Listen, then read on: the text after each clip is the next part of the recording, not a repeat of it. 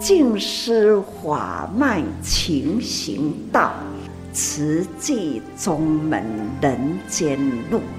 师父已经很正式的立宗，第一代的静师弟子要很精进呐，要做典范呐，立志承担，法入心随，带动善缘。修己度人，爱无量，福无量。欢迎收听《真心看世界》。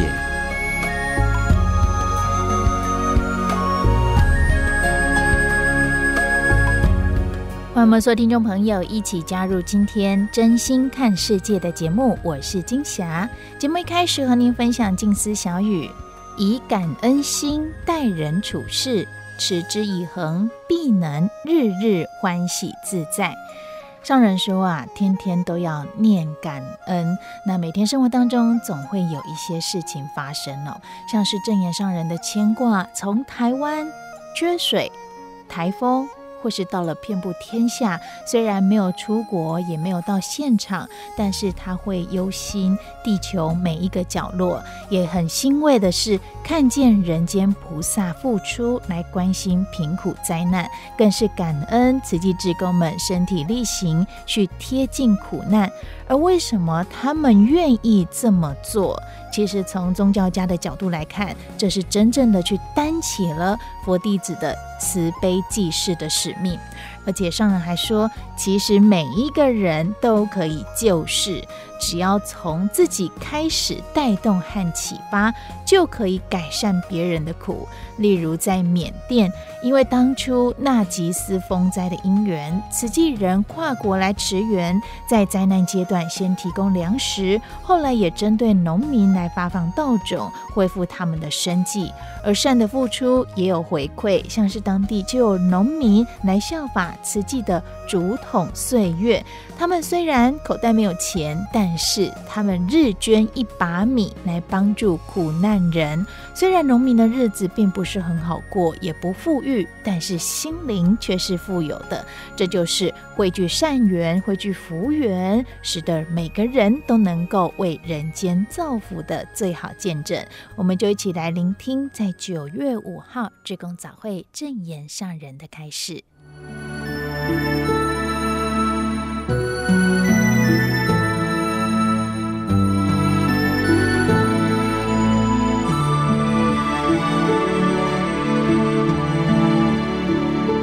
时间呐，就是这样的过去，请时间等我一下，等一下，分秒啊，都是等不得。那就是要问自己，为什么会缓慢啊？人世间，真正的是在时间中磨啦磨啦，这种的磨磨就会损，有磨有损，它才会亮。所以哦，世间有失有得。有得有失啊！你要把粗糙的磨平发亮，一定呢，哎，我爱情，人世间也是一样啊。要如何修行？要修的呢，通铁达理啦。还要呢，修行的生活规则啦，要调整的人间呐，和合互协，这都是要不断的整顿、整顿来啊，磨合很重要，所以时常都会说。和合吐血。就如我们时常都说，四大调和、天地之间呐的自然法则，也需要呢调啊调和，身心也如此，人与人间也是这样啊。最近啊。心里很担心，担心的一个台风会登陆台湾，还有个心里很担心，基隆的水库啊，供水站啊，一直告急啦，所以那一段时间呐、啊。也是心里代替的，在缺水的地方祈祷，祈祷着天降甘霖啊！但是呢，听到台风将靠近啊，又是真欢乐啊！不过今天要说感恩呐、感恩这一个仙男诺台风，它虽然靠近啊，到时前它就一点点的偏向，后来没有正式的登陆，但是呢，又带来了及时雨。干的地方有滋润到了，也是呢，平安过了。还是要一句话说，感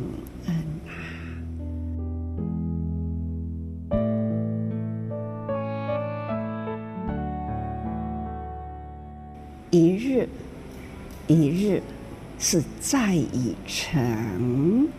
这是人间呐，要好好的把握每一个晨间开始，每一天的分秒都要重视把握，希望呢可以累积啦有历史人生的价值。就是要有历史，可以回顾过去我们生命中的历史，所以一直都在说盘点生命价值。我现在哦，天天呐，不知。见多少人呀？讲了多少次啊？盘算生命的价值，因为呢，是我自己天天都在算过去的，又面对的多少事啊？也做过了多少事，就要感恩多少人。其实呢，感恩不尽。这一辈子，这一生，我念的是感恩经，天天都要感恩、感恩、感恩啊，感恩，总是呢。天天分秒钟啊，因为人间事真多啊，需要借力使力去付出的，所以呢，时时在感恩着，而且也感恩呐，听话。身体力行，感恩呐、啊，听下去，口口相传，所以人人力行，这就是可以达到了净化人心、祥和天下。佛陀来人间呐，一直到现在两千多年，啊，整个地球。天下之间，两千多年来啦，只有一个佛。两千多年前的他出生人间，他觉悟宇宙天地万物的真理，所以他在人间。四十多年的说法，他的精神理念呐、啊，法的正确。两千多年来啦，有接受到佛法的，总是呢一心一志投入体会了解，身体力行。慧命延续了到现在。我们现在呢，佛教徒啊，学佛者就需要有这样的使命。接受啦，身体力行啊，口口相传。那人呐、要用。接力的，力力相接啊，让它普遍人间，因为人间本是苦啊，苦难人多，穷人也多，心灵无明众生也多啊，都需要把话。解开了众生的无明，启发了人人心中的爱，同时引导佛法的精神，这叫做常情，叫做结有情。那结有情呢？知道呢，人本具佛性。人人本是佛，只是呢，无明成为凡夫。凡夫呢，现在接触佛法，也可以呢，学佛行菩萨道。那同样呢，还是回归佛陀本性啊，那发挥。爱的能量救世救人，是啊，救谁救人呐！我们人人呢都可以做得到，不要轻视自己是凡夫，凡夫也可成佛，所以把这个话普遍出去。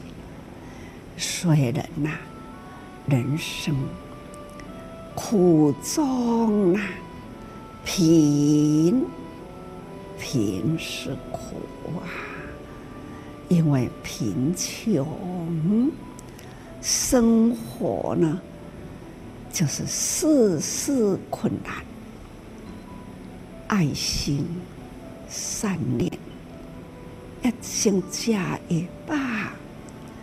才能呢有健康的身体，可以呢力量啊开阔去帮助人，所以啊方便法啦也是真实法。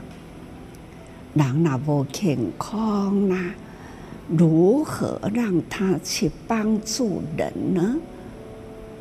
所以人呐，成佛之道是道道方便法，但是方便法、法法都是真实法，此是呢，应众生的根基所需要，我们及时呢解开他的困难，他的困难被解开了，心存感恩呐、他就能认识法，打开了无明，解开了困难，他理解了是被帮助的方法。看看十多年前呐、刚刚进来，我就问慈济跟缅甸因缘多久啦？十四年喽。那个时候台风几乎呢毁灭性的灾情，慈济在台湾，那接到了信息啦，国际新闻信息看到了，就开始去了解。那几天后，好像是五号接触到，我们十号呢就开始。那启动起来，开始了服役啊！有八个国家，几个国家信息通出去，大家汇合起来，就开始转开了救灾的工作。这都是呢。看到了历史，历史上的今天，就如昨天，我看到了画面呐、我就问说：“啊，这是第多位啦？”随时的回答我：“这是历史的今天，多少年前的今天？哦，是哦，很有。”意义呀、啊！感恩大爱台，我们大爱电视台，我们的同仁有心呐、啊，把历史上的今天的画面呐、啊，都会开始天天寻找历史上的今天，让我们。可以再回忆过去，认真看他的画面。哦，某某人也有去呢，啊，那个时候还年轻呢。那对照现在呢，这实在是岁月不留人。看到自己也一样啊，看到那一年呐、自己的画面呢？啊，眼睛还那么的亮啊！现在呢，眼睛睁不开，而且呢，所看的是模糊的。这样，在画面上可以留下了晶亮的眼睛，可以留下了。当年呐、中年的时候，那样的形象岁月，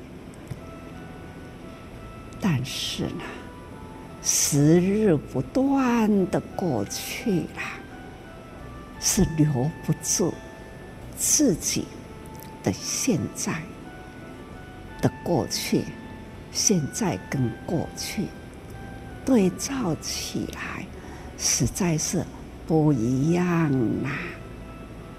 同样的道理，这几天我也提起了树，那小小的树种下去，现在呢，走在廊道里来看那个树，啊，到底要几个人去抱了他？总是树也在大了，人也在老了，景观也在变呐。这一切呢，都是留不住的相，景象呐、啊，人相呐、啊，都不一样啦。但是呢，时间飞速过去，那是真实的。看到那个时候。接受到慈济的那一群人，他们接受到，现在他可以付出去，所以看到了十四年前啊，缅甸的一年，那带动一把米，带动一把米啊。那是因为那其实风灾的因缘开始哦，救济了后，那呢回归了，不断不断去陪伴，而且呢连续的发放，那这样的陪伴发放，把这一份情啊已经拿住了。当地的呢，开始学习啦，花心啦，理念啦，把这样的爱的能量接过去了。开头是外来的帮助，给了米，同时呢，发给道种。那从那个时候，切阿静。除了米以外啦，各会清净啦、谷种啦，开始自己耕种。那在这样的过程，慈济人、慈济情啊，就一直呢留在那里哦。那真的感动是多了。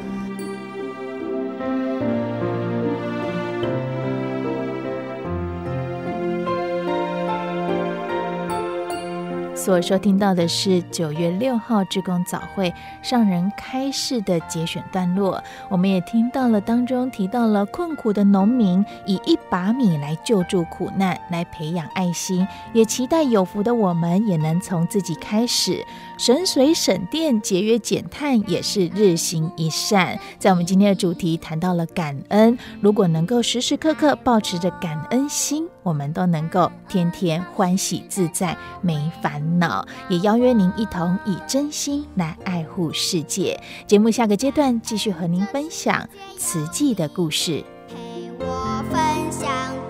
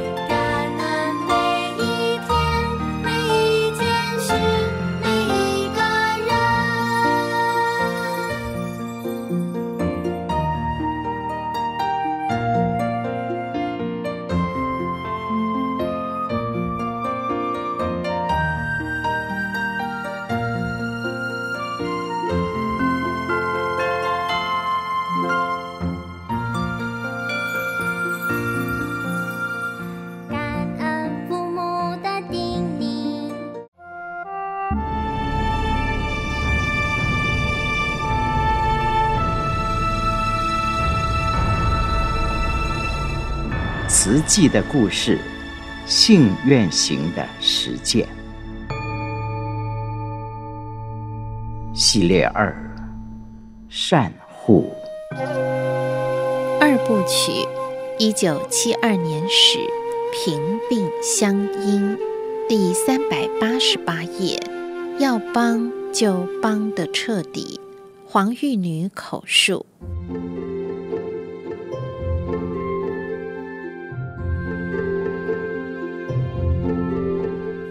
我认识师父大约是一九六一年，那时他还没有出家，名叫静思，和修道法师来台东佛教莲社弘法。修道法师曾留学日本，和台东的原住民能用日语沟通，所以信徒很多。我因为亲近修道法师，所以认识了静思。后来他们离开莲社，去了花莲，就此失去联系。花莲的李石师姐在台东开了一间文具店，我常到店里买东西，就这样认识了。有一天，请她来家里吃午饭，看她放一本簿子在桌上，我好奇拿起来看，里面写了五块、十块、十五块。等不同的金额，我问他这么多钱要做什么啊？他告诉我，花莲有一位师傅在做善事，救济生活很困难的人，还有帮助生病没有钱看医师的人。我想帮他们。当下我听了觉得很有意义，就决定找几个人一起参加。那是一九七一年，不久之后，我就收到花莲寄来一本和李石师姐一样的劝募本。我每天带到学校，不晓得该向谁开口，就这样每天带来又带回家。有一天，王校长下课回家，我提起这件事，我说。我们是不是可以像童子军日行一善一样，来做这件有意义的事呢？他说很好啊。于是我们就从各自的学校开始，邀请熟识的老师和家长参加慈济会员。那时还不知道花莲师傅是哪一位。募款几个月后，我想应该亲自去花莲了解一下，就利用学校休假日坐火车去。那时火车是窄轨，行进很慢。晚上从台东出发，隔天清晨才抵达。一大早进到静思精舍，就看到每个人都很忙。听我说要找师傅，有人就指着不远处说：“师傅去田里了。”我走到大殿后面，那时候还是一片空地，就看到了一位戴着斗笠的师傅，拿着一根长棍子在打黄豆。我走近时，师傅刚好把斗笠拿下来，我马上认出这。是当年和修道法师来台东佛教莲社的静思啊！一别十年，当年绑着两条辫子的学法女，现在已经是创办慈济功德会的正言法师，因缘实在不可思议。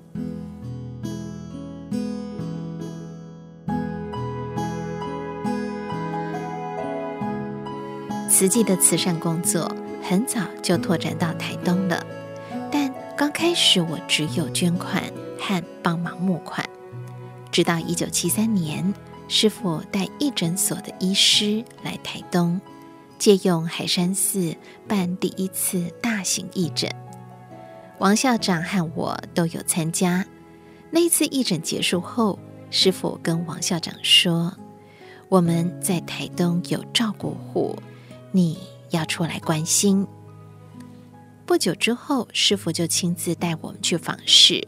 那是台东第一个个案，叫吴发若。师父带我们去海边的墓园探视他。记得那时已经快要黄昏了，我心里是怕得要命，因为这老人家眼睛看不到，所以房子里都黑漆漆的。我们推开门时，他正在吃东西，不知道吃的是什么。只见整个嘴巴一片鲜红，大家都吓了一大跳。那是我第一次访视，印象非常深。而那时候功德会没有钱，慈善基金常常不够用，但师傅就是想说，既然要帮，就要尽量改善个案的生活，没有钱再想办法。而为了要医吴发若的眼睛，师父专程送他到沙鹿去看医师。那次我没有跟去，不过后来德慈师父告诉我。吴发若看诊时，眼睛张得很大，好像所有的希望就寄托在那一刻，希望医师详细检查后可以让他恢复光明。然而，医师宣布他失明很久了，没有办法开刀。我听了很难过，当场就哭出来了。想到这些孤苦无依的老人。长久没人照顾，好不容易遇到师傅来关心他，还大老远带他去治病，满腹希望还是落空。难怪师傅常常看完个案后回去都难过好几天。跟师傅去看过吴发若之后，王校长和我就开始接个案了，因为没有经验。有人提报个案，我都会写信给师傅。师傅看到信，差不多一两天就会过来台东，耐心教我们怎么关怀、怎么评估补助。那时，德慈师傅、德恩师傅都会跟师父来台东，有时候要到很远的地方访视，我们就带饭包，中午坐在路边树下吃。看完个案之后，一定要写访视记录表，在全省联谊会上跟师父一起讨论，决定要拨多少钱。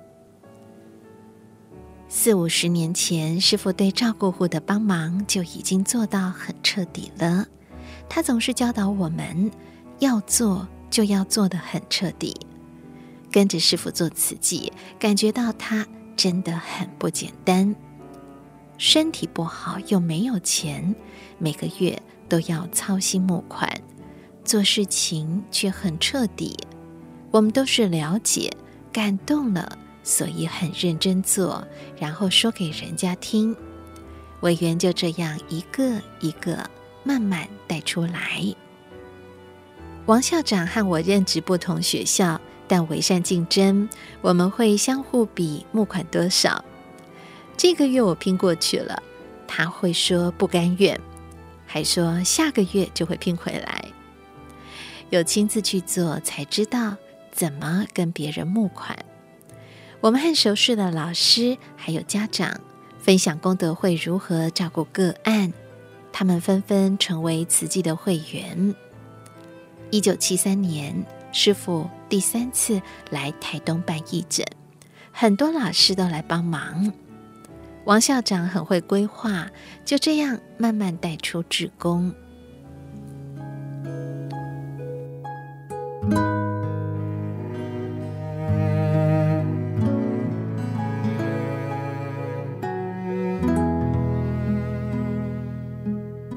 我出生在台北石碇，四岁被送到高雄六龟，过继给叔叔黄水木、婶婶王面当童养媳。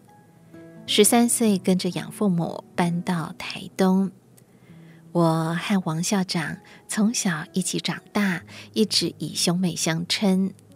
十八岁那一年，养父母要我们结婚时，兄妹突然要变成夫妻，我一时之间实在不能接受，甚至想要离家出走。经过养父再三劝说，不忍辜负他们常年对我的疼爱，只能面对命运的安排，也因此经历不少心的苦与折磨。感恩慈济救了我以及我的家庭。王校长因为我学佛做慈济，也跟着投入慈善部分，甚至做得比我多，比我投入，我也跟他学习很多。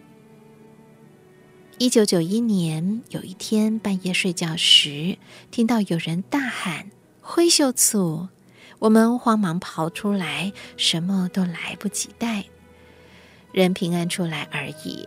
木造房子一下子就烧得精光，王校长的书房烧成一堆灰烬，却只有一本劝募本和师傅法相没有烧掉。他用心整理的四五百件个案，还有师傅早年回给我的信都烧掉了，真的很可惜。很多慈济史料因此没有保存下来。时间过得真快，一晃四十八年过去，我现在已经年过九十了。幸好孩子们都有接下慈济的棒子。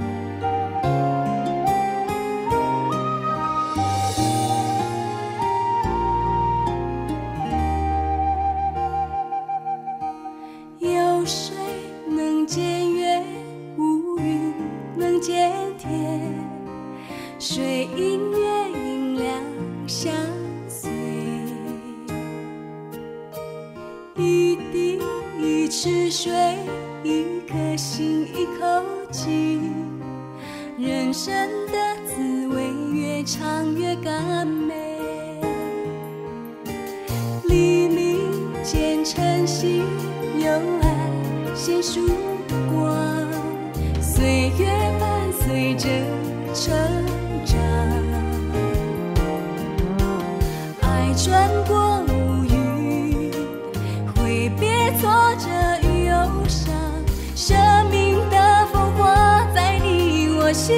间，曾经悲伤，曾经苦，在心里激荡。有你坚定的眼神，幸福握在手上，微扬的笑容伴随每。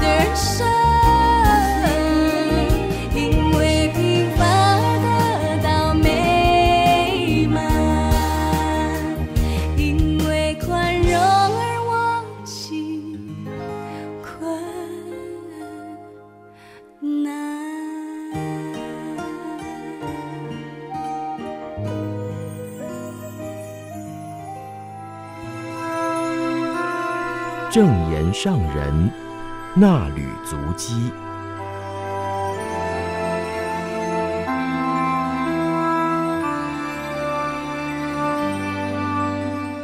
欢迎各位听众朋友共同进入正言上人那履足迹单元，我是品瑜，请翻开《慈济月刊》第六百六十九期第一百二十四页，时间来到六月十四号到十五号，标题是“典范会说法，静思小语，人与人和，心与心和，共同说好话，做好事”的身影，能感动人心，启发爱。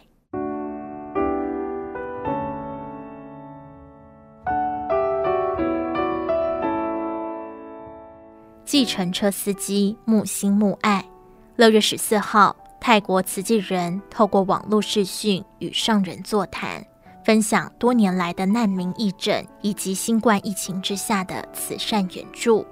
许多泰国计程车司机因为疫情中断生计，慈济人提供生活包援助，并且借由发放因缘，规划木心木爱行动，带给他们小钱行大善的观念。启发司机与乘客的爱心，汇集善的力量，司机们踊跃响应，并且在车窗上贴近私语，用好话安定人心。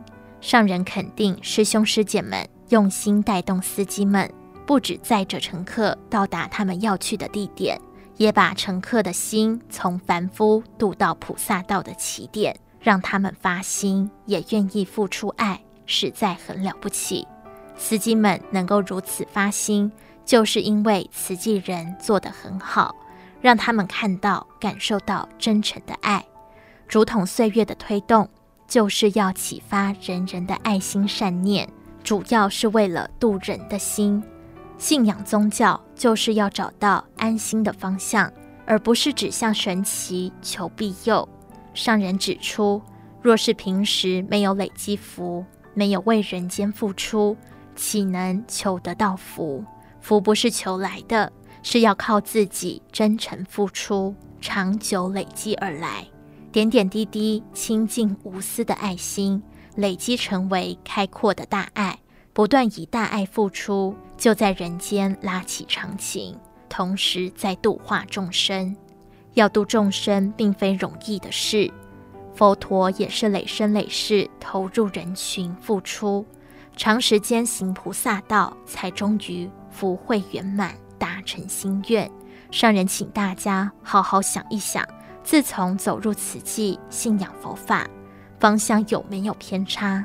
若没有偏差，就要安住心，恒持志愿，守之不动，一百千劫，生生世世累积慧命。要增长慧命，就要愿意舍，付出无所求。还要时时感恩，人人感恩，事事感恩。大家行善付出，都不是为自己，而是为了引导人人向善。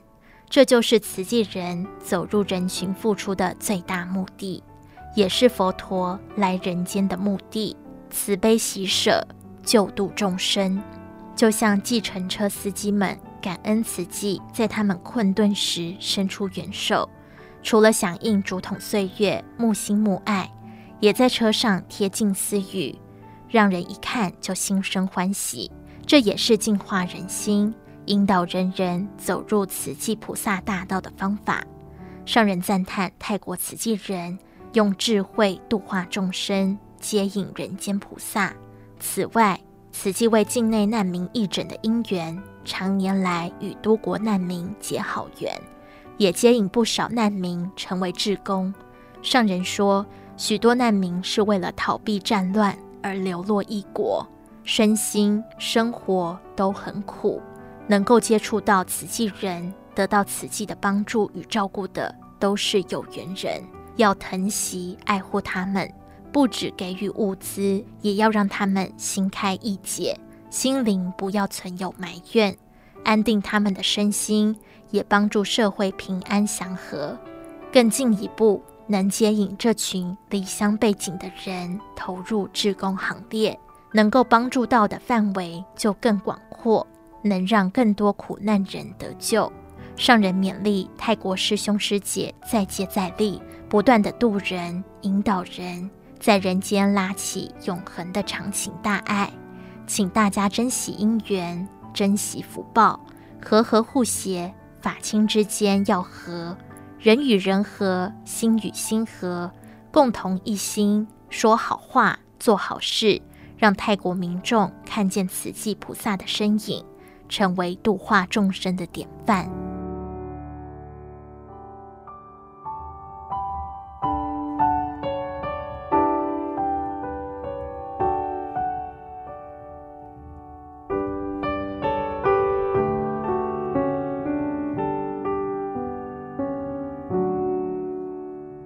解决社会问题的办法，教育是大舍的志业，付出无所求，但是有目的，是为天下人间的希望而办教育。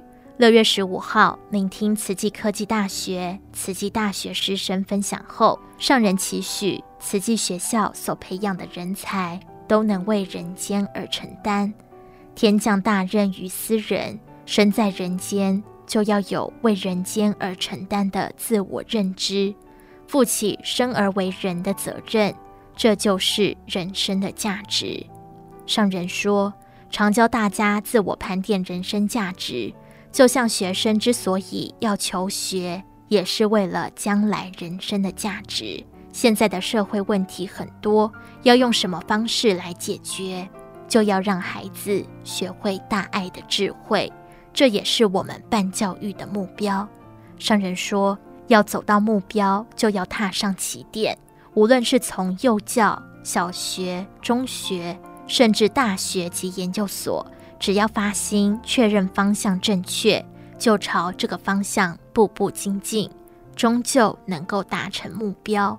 慈济人不分国籍、种族、宗教、文化，都有共同的信念：人人有爱。也就是大爱。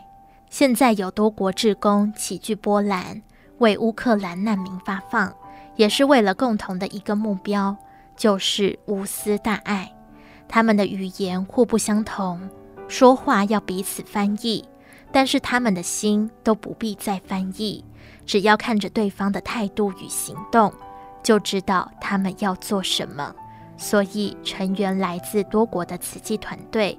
很快就有默契，顺利完成发放。受助的乌克兰人接触到慈济人，都不需要慈济人说什么，只要慈济人张开双手，他们会很自动靠近，彼此拥抱。他们的眼中含泪，口中含笑，彼此互动很温馨。所以说，何必要有什么样的关系，才能为特定对象付出？慈济教育是为天下育英才，期待你我共同一心。起点对了，方向正确，就要勤精进。上人说，看到慈科大、慈大已经有许多毕业生回归置业体任职，感觉很安慰。慈济学校有慈诚义德会，让孩子们在学校也能够感受到如同父母般的爱护与照顾。在慈济大家庭的温馨陪伴下，安心求学。担任慈诚爸爸、义德妈妈的师兄师姐们，对慈济学校的孩子很真诚的疼惜，因为他们要协助志业体培育优良人才。而慈济学校的孩子学成毕业后投入职场，也有慈济人文精神，认同慈济的方向。许多慈济毕业生以慈济为方向，以花莲为家。在花莲成家立业，他们的孩子也在慈济学校接受教育，不少老师是毕业慈亲，所以慈济人文落实于慈济教育，总是因缘不可思议。慈济人那份真诚之心永不变质。上人与众共勉，认真精进，老师认真教学，学生用功学习。为天下、为人间的希望而共同努力。上人说：“期待每一届的孩子不断承担慈济慧命。人人的生命都有限，唯有慧命永恒。要靠我们用真诚的心，一代接着一代，大爱为荣，智慧为强，让孩子们了解正确的方向，让他们有门可以进，有道路可以走，并且接着为此祭开道铺路。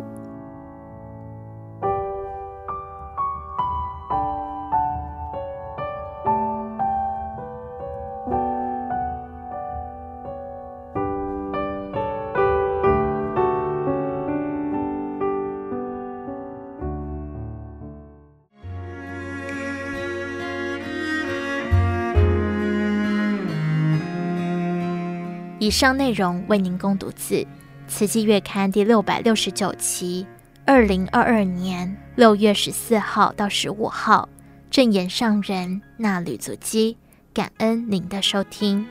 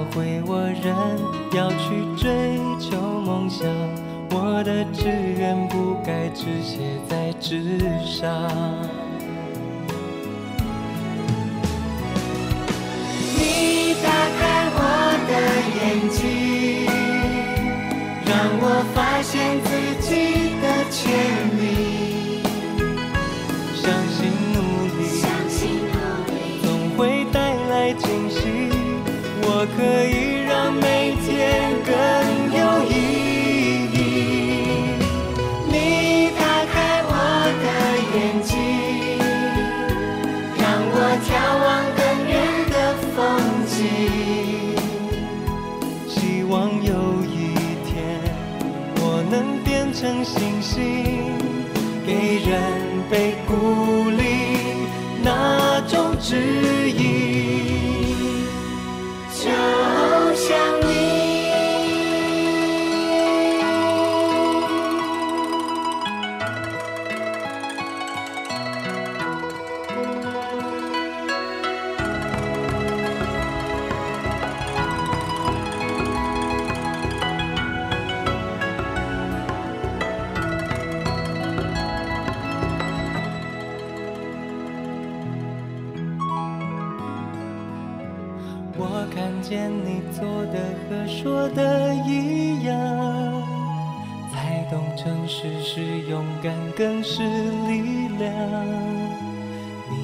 会我仍要去追求梦想，我的志愿不该只写在纸上。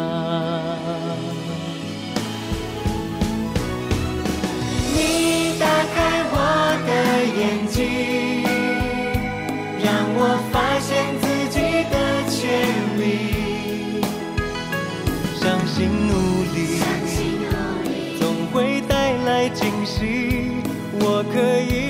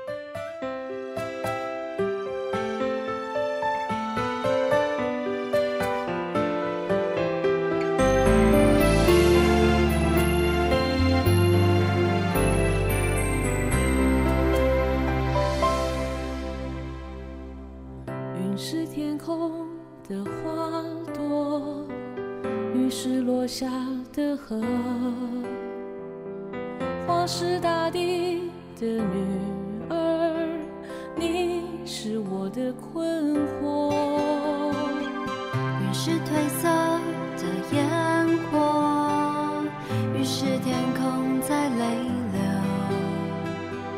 花是无言的情歌。